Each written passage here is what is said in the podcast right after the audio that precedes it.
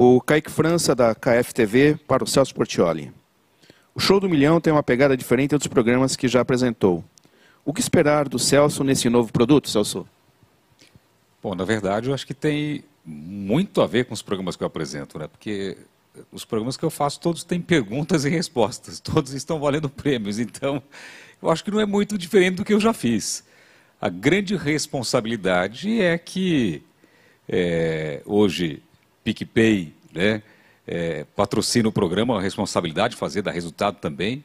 É, e a responsabilidade maior é porque o Silvio Santos apresentou, mas não é o primeiro programa que ele já apresentou que eu apresentei. É, mas esse é um programa talvez de maior destaque que marcou gerações.